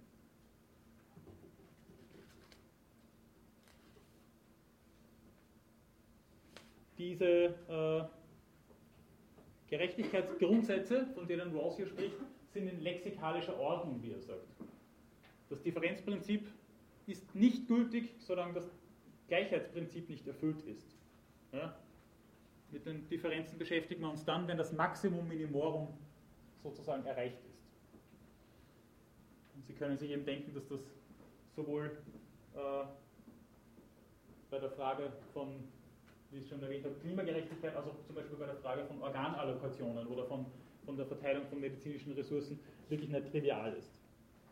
Eine schräge Geschichte, das kantische Erbe, das kann Rawls auch insofern nicht ganz verleugnen, als auch das äh, an, also das ist schon fast eine schöne Rednerei, äh, das so auszudrücken, als das Ganze auch eine anthropozentrische, anthropozentrische Schlagseite hat. Rawls sagt, und auch eine logozentrische, wie Jacques Derrida sagen würde, äh, anthropozentrisch deswegen, weil Rawls sogar explizit in der Theorie der Gerechtigkeit sagt, also Tiere und Natur schließe ich hier aus dieser Theorie aus, die kriege ich da nicht rein. Also das sagt er jetzt nicht bösartig oder weil er es nicht drin haben will sozusagen, aber er sagt, das geht für mich nicht aus. Ja? Das heißt, wenn wir an diese Deliberation denken, an diese Menschen, die einander als Gleiche gegenüberstehen, in diesem Gedankenexperiment unter dem Schleier des Nichtwissens, dann sind das nicht nur die, die diese Gerechtigkeitsgrundsätze stiften, sondern auch die, für die sie Geltung haben. Und auch, ja. Aber dann wäre das so, dass es, also wenn wir jetzt Grundbildung keine Ahnung, wäre das dann auch so, dass es egal wäre, ob alle Tiere aussterben? Nur dann nicht, oder nur insofern nicht, dass das, äh, das dann eine Welt wäre, die dann für spätere Generationen prekär werden könnte. Ja, das wäre, also die Natur hätte wieder nur instrumentellen Wert. Und dann sagt er auch, und das sagt er in mehreren Passagen, äh, dass er schwerbehinderte Menschen aus seinen Überlegungen ausschließt. Und das ist etwas, wogegen zum Beispiel Martha Nussbaum, Amartya Sen und andere dann ein bisschen Sturm gelaufen sind und gesagt haben, was ist das für eine Theorie der Gerechtigkeit, äh, in die ich behinderte Menschen nicht reinkriege. Ja? Äh, oder Cora Diamond, amerikanische äh, Philosophin aus der Wittgenstein-Schule, die dann mal gesagt hat, man sollte mal aufpassen, wie extrem sonderbar das eigentlich ist, wenn man sagt, es hat keinen Sinn, äh, dass behinderte Menschen Opfer von Ungerechtigkeit sind. Das ist doch etwas, wo man, wo man sagt, das, äh, da, da, reicht einem doch. Ja? Da stellt sich, doch, stellt sich doch das eine oder andere auf. Ja? Äh, und tatsächlich ist es so, dass das ja immer wieder auch vorkommt, dass das in so eine Richtung in real existierenden Verhältnissen äh, sich abspielt. Also ich habe das selber mal erlebt. Ich war zehn Jahre lang in der Betreuung behinderter und psychisch kranker Menschen tätig. Äh, da habe ich ein ja, doch recht schwer, sowohl körperlich als auch geistig behindertes Mädchen gekannt. Die hat einfach keinen Platz auf der äh, Organallokationsliste des AKH gekriegt damals. Ja. Die haben ja gesagt, das kann der andere besser brauchen. Die ist, weil ist an der Dialyse gehangen, doch längere Zeit war so um die zehn Jahre alt damals und hat dann gesagt, naja gut, aber das, das wäre doch für andere Leute wichtiger. Äh, wie soll ich sagen, da stellt es einem tatsächlich dann auch einiges auf, also mir zumindest hat es da einiges aufgestellt und haben dann gedacht, dass, dass man das als, dann als, als, als ähm, Ausfluss von, von Gerechtigkeit, von allokativer Gerechtigkeit bezeichnen würde, das würde dann auch mal in Frage stellen. Also was man hier sieht, ist tatsächlich, dass hier eine gewisse Schwelle eingezogen ist, nicht nur hier, äh, eben bei Kant habe ich es vorher versucht auch deutlich zu machen, äh, die einen als Individuum auszeichnet, das an der Gerechtigkeit teilhaben kann, das dann an, an so etwas wie Würde und an dieser Unverletzlichkeit teilhaben kann. Ja? Äh, Roberto Esposito, den ich jetzt da nur am Rande erwähnen kann,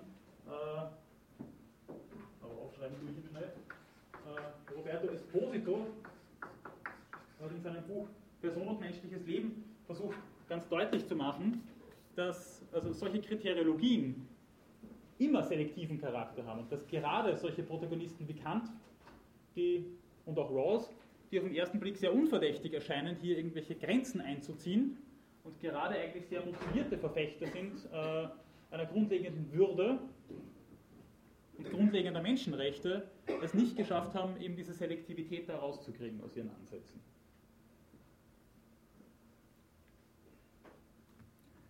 Eine letzte Bemerkung noch zu John Rawls, dann äh, beschließen wir auch diesen Crashkurs. Ähm, was für uns im Zusammenhang vielleicht auch nochmal ganz interessant ist, ist seine Idee des Reflective Equilibrium. Wer äh, kennt das schon oder wer kennt das noch nicht? Wer kennt das noch nicht? Okay, das sind tatsächlich viele. Äh,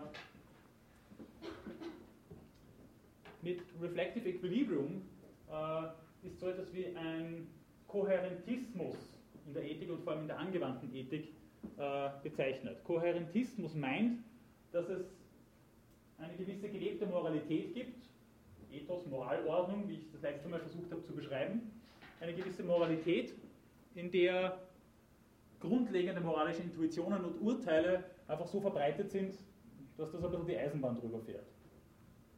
Zugleich haben wir die Anwendung dieser äh, Gerechtigkeitsgrundsätze, die Kriterien dafür darstellen können, ob zum Beispiel Organallokation, von der ich vorhin gesprochen habe, äh, oder auch die zur Verfügungstellung von Ressourcen für Tiere zum Beispiel etwas ist, was wir als äh, gerecht bezeichnen könnten. Und dann könnte hier tatsächlich äh, so eine Spannung entstehen zwischen unseren normalen Common Sense Urteilen und äh, den Gerechtigkeitsmaßstäben, die, wir, die uns Rawls hier an die Hand gibt. Und ein Reflective Equilibrium ist der Versuch, eigentlich ein bisschen so in die Richtung wie die Epik hier bei Aristoteles, dann zu sagen, wir sollten uns das von beiden Seiten ein bisschen anschauen. Ja? Wir sollten nicht nur top-down, sondern auch bottom-up äh, in unsere Überlegungen hineinnehmen äh, und eine Kohärenz zu unseren normalen moralischen Urteilen herstellen, darum Kohärentismus auch nochmal. Ja? Also es sollte ein Überlegungsgleichgewicht geben zwischen, zwischen diesen Grundsätzen und zwischen unseren normalen landläufigen Urteilen. Und dieses Überlegungsgleichgewicht, sagt Rawls, das ist nichts, was einfach nur dasteht und damit haben wir es, sondern und darum auch diese Notwendigkeit, immer wieder über ethische Fragen nachzudenken, sondern in unterschiedlichen Situationen und Kontexten kann es immer wieder notwendig sein, sich noch einmal dessen zu vergewissern. Darum gibt es eben auch Einzel- oder Präzedenzfälle, wie hier auf der Slide äh, ohnehin dann schon vermerkt ist. Und hier eben auch die Nähe zu der aristotelischen Epikie. Ja. Es geht also dann nicht darum, mit einem Maßstab, und sei der auch noch so toll und noch so einsehbar, dann über alle möglichen äh, Situationen drüber zu fahren, sondern zu sagen, es kann hier auch die Möglichkeit eines äh, einer Abweichung geben. Ja? Was aber niemals dazu führen darf, sonst wäre der Ross nicht als Deontologe angetreten, dass wir deswegen unsere grundlegenden Prinzipien über Bord werfen. Im Gegenteil.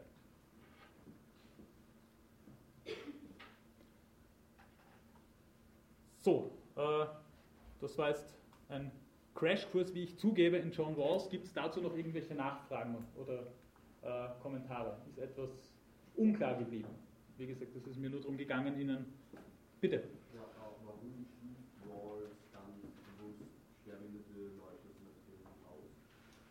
Das ist mir selber eigentlich nie so ganz aufgegangen, aber tatsächlich also scheinen Martha Nussbaum und, äh, und Amartya Sen recht zu haben, wenn sie sagen, also der verwechselt tatsächlich, von wem diese Grundsätze gestiftet werden und für wen sie gelten. Oder er verwechselt es nicht, sondern das sind dieselben. Es gibt also tatsächlich so etwas wie eine, eine Schwelle, über die, zu, über die jemand schon drüber gestiegen sein muss, damit das Geltung hat.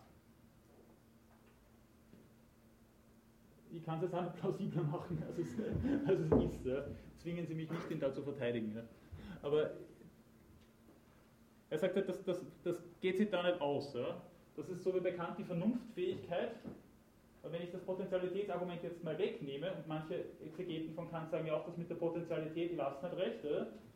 dann ist es ja auch so, dass zum Beispiel behinderte Menschen da nicht mehr reinfallen würden und keine Würde mehr hätten.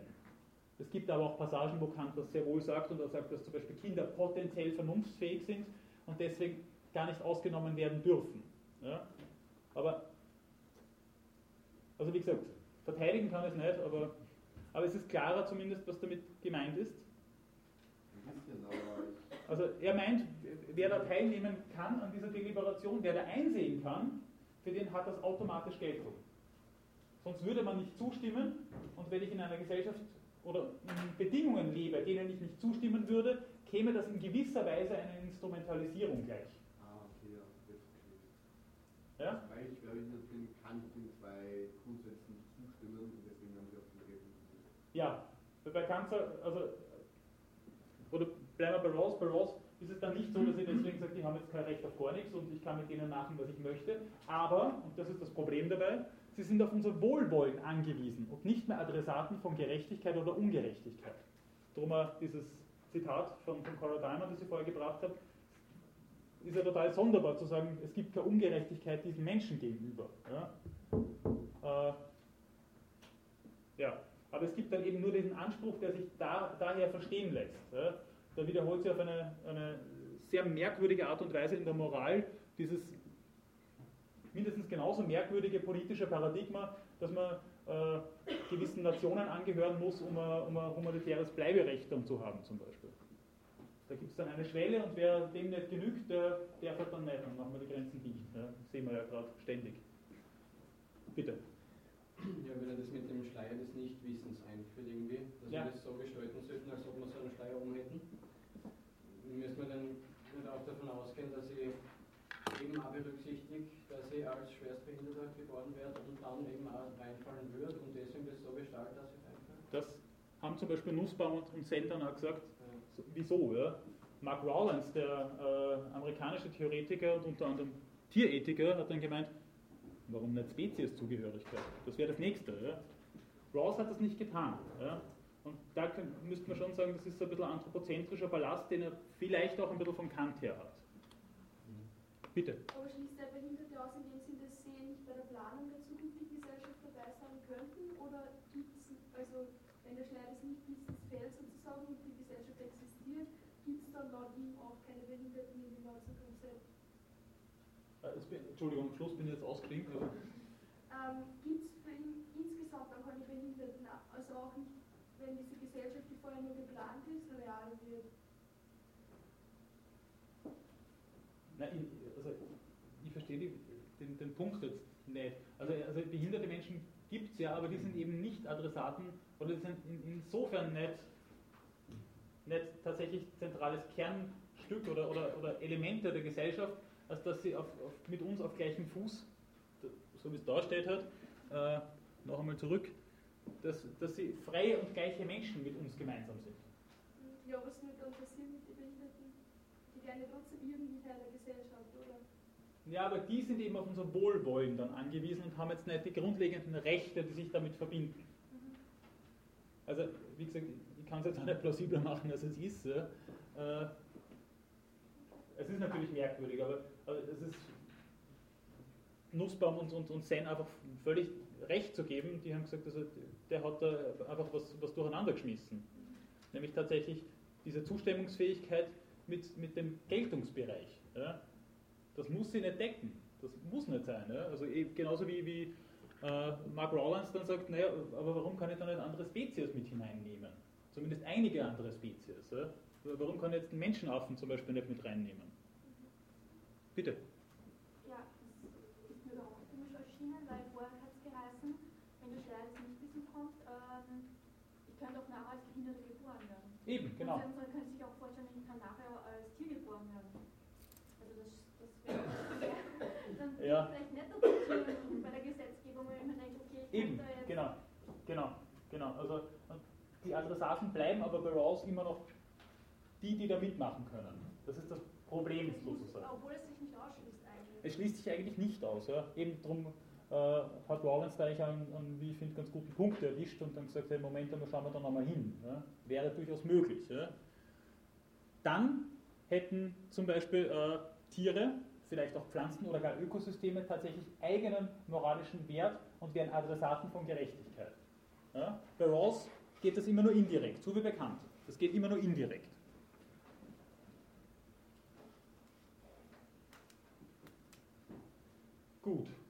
Ah bitte, Entschuldigung. Das ist jetzt nicht direkt zu Rawls, aber würden Sie oder andere dann vielleicht sagen, dass bei den Organverteilungsgeschichten ein Zufallsprinzip das gerechteste wäre? Ein, ein völliges Zufallsprinzip, soweit Zufall irgendwie möglich wäre, auf Computern zu konstruieren zum Beispiel?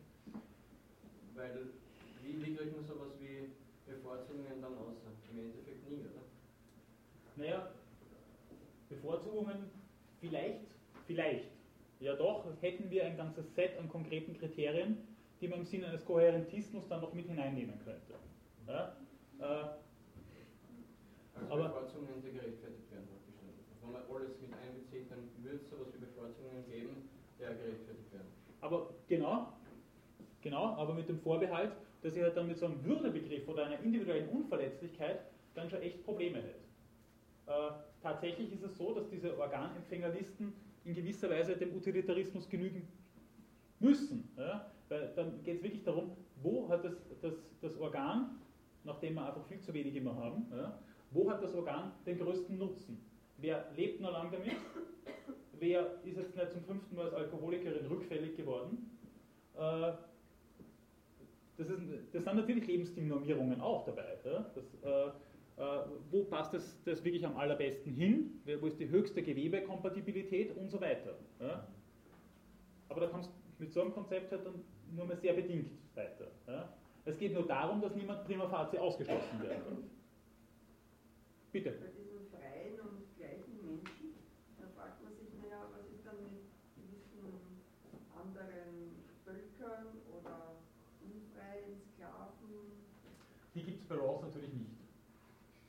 Die darf es bei Rawls nicht geben. Ja? Es darf keine Sklaven geben. Mit welchem Recht wäre jemand ein Sklave? Er sagt auch, dass das, was er da sagt, in allen, das ist halt dieser universalistische Anspruch nochmal, den wir bei Kant auch schon finden, das gilt in allen möglichen Gesellschaften unter allen möglichen Bedingungen. Full stop. Ja. Also, da, da, also Sklaverei darf es nicht geben, Unfreiheit in diesem Sinne darf es nicht geben. Maximum Minimorum, das größte Set an Grundfreiheiten, und das sind eben immer auch Ermöglichungsbedingungen. Bildungssystem zum Beispiel. Ja. Medizinische Ressourcen. Ja, und eben auch zum Beispiel Umweltverhältnisse, in denen ich nicht äh, schon von klein an mit Dioxin und sonstigen Klumpert vergiftet bin. Das gehört zu diesen Grundfreiheiten. Ja. Auch im Sinne der, sofort, eigentlich auch ein bisschen im Sinne, ein bisschen im Sinne, muss man ein bisschen aufpassen, dessen, was Martha Nussbaum Capabilities nennt. Capabilities sind grundlegende Fähigkeiten zu etwas. Das sind nicht nur so Abwehrrechte, die sich meistens in den Menschenrechten artikulieren. Das Recht auf die Unversehrtheit von Leib und Leben, was artikuliert sich darin? Nicht, dass ich nicht krank werden darf oder mir kein Unfall passieren darf, wer sollte das garantieren, sondern dass ich vor Übergriffen geschützt werde, zumindest soweit das möglich ist. Ja? Das sind negative Rechte, also Abwehrrechte diese Grundfreiheiten von Rawls, ebenso wie Capabilities von äh, Martha Nussbaum, das sind Ermöglichungsbedingungen, also auch gesellschaftliche positive Verpflichtungen, eben zum Beispiel ein Bildungssystem äh, zur Verfügung zu stellen. Bitte. Ich wollte von dem, was der Kollege Ja. vorhin bezüglich der Organverteilung meinen Sie jetzt, dass man mit der Rawlschen Theorie nicht so wirklich weiterkommt, in dem Sinne so einen Utilitarismus dann irgendwo walten lassen muss. Aber kann man nicht auch glaube, sagen, ja, ja. kann man nicht auch sagen, dass man mit dem Schleier des Vergessens da eine ungleiche Verteilung auch irgendwo rechtfertigen könnte? Es ist bei Rawls geht es ja nie darum, dass der Schleier des Vergessens quasi eine absolute Gleichheit über alle Menschen hinweg schafft, sondern die Unterschiede, die sich ergeben werden, irgendwie bestmöglich Abfedern, ja, genau. Und das könnte man doch auf die Organ- Organverteilung auch irgendwie anwenden, dass man sagt, okay, wir haben eine begrenzte Anzahl von Organen, die verteilt werden können. Ja. Das heißt, jetzt weiß ich gerade zwar nicht, ob ich jemals in die Situation komme, dass ich das Organ brauche oder auch nicht, Ja. aber ich fände jetzt am sinnvollsten, das jemandem zu geben, der am längsten etwas damit anfangen kann. Man das nicht aus, aus der Theorie genauso sagen? Ich würde sagen, es ist kein radikaler Widerspruch, insofern würde ich Ihnen schon recht geben. Aber was ich hier für Kriterien brauche, das sind tatsächlich utilitaristische Kriterien eines, einer Nutzenmaximierung. Und eine Nutzenmaximierung darf es ja hier sozusagen nicht geben. Ja? Und da könnte man dann sozusagen ex negativo sagen, dass es hier sehr wohl Individuen gibt, die geopfert werden, nämlich dafür, dass dann ein jüngerer Mensch zum Beispiel mit dem Organ noch länger leben kann. Das erklären Sie einem, einem 45-jährigen Familienvater. Ja? Der wird jetzt auch nur mäßig Verständnis dafür haben, aber so ist es dann leider. Ja. Okay, von diesem Gedankenexperiment noch zu einer weiteren Spielart, die in Richtung Deontologie geht, nämlich der Diskursethik, die, wie soll ich sagen, funktioniert ein bisschen nach dem Prinzip same, same, but different. Äh, hier geht es darum, dass diese Deliberation dann tatsächlich in konkreten Verhältnissen stattzufinden hat und wir dann auch nicht diese nur vorgelagerten Prinzipien dadurch generieren können. Ja, es gibt auch vorgelagerte Prinzipien bei Habermas, da komme ich ja gleich noch darauf zu sprechen. Ähm, aber eben auch äh, konkrete Entscheidungen, konkrete einzulösende Geltungsansprüche. Ja? Jürgen Habermas ist vielleicht sogar mit John Rawls gemeinsam einer der meist Ethiker des 20. Jahrhunderts, könnte ich mir zumindest vorstellen, das geht schon ziemlich in die Richtung. Die Diskursethik ist tatsächlich also auch in, in, äh, sehr, in sehr breiter Weise rezipiert worden. Die Grundüberlegung, die wir hier finden, ist folgende. Er sagt, wie kann ethisches Wissen aus der Perspektive der Beteiligten selber reflexiv werden? In gewisser Weise das, was Ethik eigentlich auch meines Erachtens bedeuten sollte, nämlich eine Reflexion, auch ein Zurücksehen auf das, womit wir es mal grundsätzlich zu tun haben in einem gesellschaftlichen Kontext. Er sagt, es gibt fungierende, das heißt oft einmal nicht explizite Normen innerhalb einer Gesellschaft und die fallen so lange nicht auf, solange es kein Problem damit gibt. Solange niemand dem jetzt in einem radikalen Sinn zuwiderhandelt und solange diese Normen uns tatsächlich die Antworten auf die Fragen liefern, die sich uns stellen. Immer dann, wenn es Verschiebungen gibt, seien es technischer Natur, seien es sozialer, historischer Natur, wie auch immer, immer wenn es Zäsuren gibt, fangen manche unserer moralischen Überzeugungen und äh, Grundlagen an, ins Leere zu laufen. Aber bis dahin sind sie vielleicht das, was ich das letzte Mal schon als Tacit Morality oder Tacit Knowledge bezeichnet habe. Das funktioniert halt einfach. Ja? Und ist oft gar nicht einsichtig. Ja? so wie der Hegel einmal gesagt hat, das Bekannte ist gerade weil es bekannt ist, nicht erkannt. Weil wir eh schon immer drüber sehen sozusagen, weil es eh schon immer klar ist. Okay, das heißt, wenn es hier mal etwas hat, wenn hier etwas nicht funktioniert, muss man sagen, also okay, dann sollten wir schauen, dass wir uns kollektiv darüber klar werden, wer wir sind, beziehungsweise wer wir sein wollen und wie wir in diesen Zusammenhängen dann weiter agieren wollen. Ja? Und kollektiv heißt in dem Fall alle von einem moralischen Problem betroffenen Personen. Alle.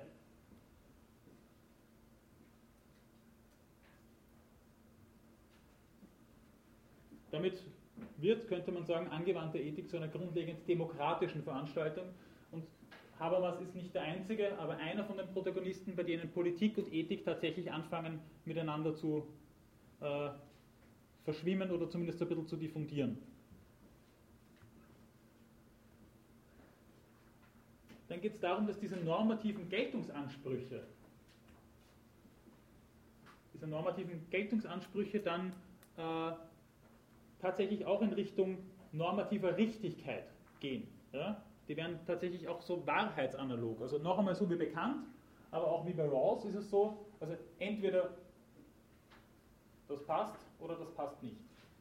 Also wieder ein bisschen weniger diese graduelle Unterscheidung von Gut und Böse wie bei Aristoteles, sondern tatsächlich eine binäre Unterscheidung von richtig und falsch.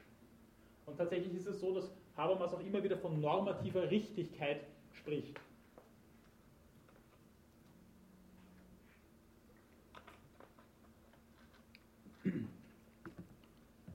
Wie lässt sich diese normative Geltung dann einlösen? Die normative Geltung lässt sich nur dann einlösen, äh, wenn die Beteiligten bereit sind, einander zuzuhören natürlich und einander nur überzeugen wollen, wenn sie pragmatisch unterstellen, dass sie ihr Ja und Nein einzig durch den Zwang, man sagt ja manchmal den zwanglosen Zwang, des besseren Arguments bestimmen lassen. Es gibt also nur und nichts anderes als den zwanglosen Zwang des besseren Arguments, der normative Richtigkeit äh, als normative Richtigkeit generieren kann.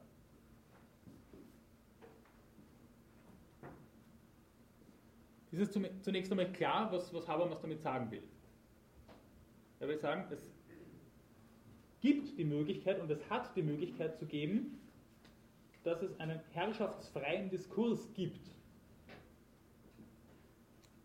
Dass also das, dass nur der zwanglose Zwang des besseren Arguments überzeugend ist in einem Diskurs und dadurch so etwas wie ein gemeinschaftlicher Konsens äh, zustande kommen kann. Konsens heißt immer, alle Beteiligten stimmen zu, freiwillig.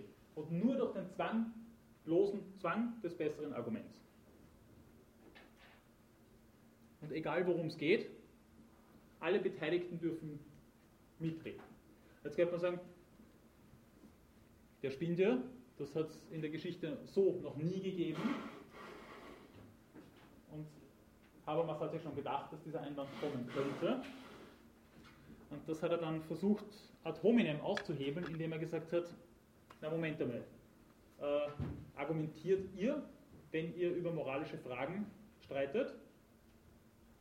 Und normalerweise sagt man entweder ehrlich oder zumindest, äh, wie soll ich sagen, na, normalerweise würde man auf diese Frage dann, dann sagen, ja, na klar, argumentiere ich und nichts anderes tue ich. Aber wenn ich argumentiere, dann unterstelle ich doch genau das. Alles andere wäre performativer Selbstwiderspruch. Wenn ich sage, das Argumentieren hat eh keinen Sinn, dann kann ich es bleiben lassen. Dann kann ich normative Geltung und normative Richtigkeit äh, mit einem Prügel oder einem Gewehr in der Hand durchsetzen wollen. Und nichts anderes.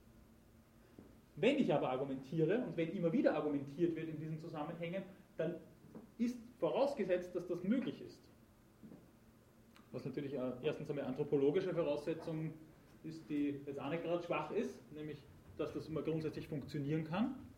Und was äh, voraussetzt, dass, wie soll ich sagen, sehr viele andere Formen von Zwang, und Schopenhauer hat gesagt, die schwächste Form von Zwang ist Motivation, dass sehr viele andere Formen von Zwang, sehr viel Rhetorik, sehr viel Polemik, dadurch zumindest einmal auf die Seite geschoben wird.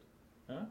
Nichtsdestotrotz ist es, ist es aber doch so, wir argumentieren, da hat er, würde ich meinen, schon recht. Ja? Also es ist ja grundsätzlich so, dass wir äh, uns über solche Fragen, sei es jetzt die Zulässigkeit von Präimplantationsdiagnostik, sei es, äh, wenn wir uns um, Fragen der Klimagerechtigkeit oder Fragen der Technikethik bemühen, wir tatsächlich argumentieren und versuchen, Argumente plausibel zu machen und nicht nur die Meinungen. Hoffentlich.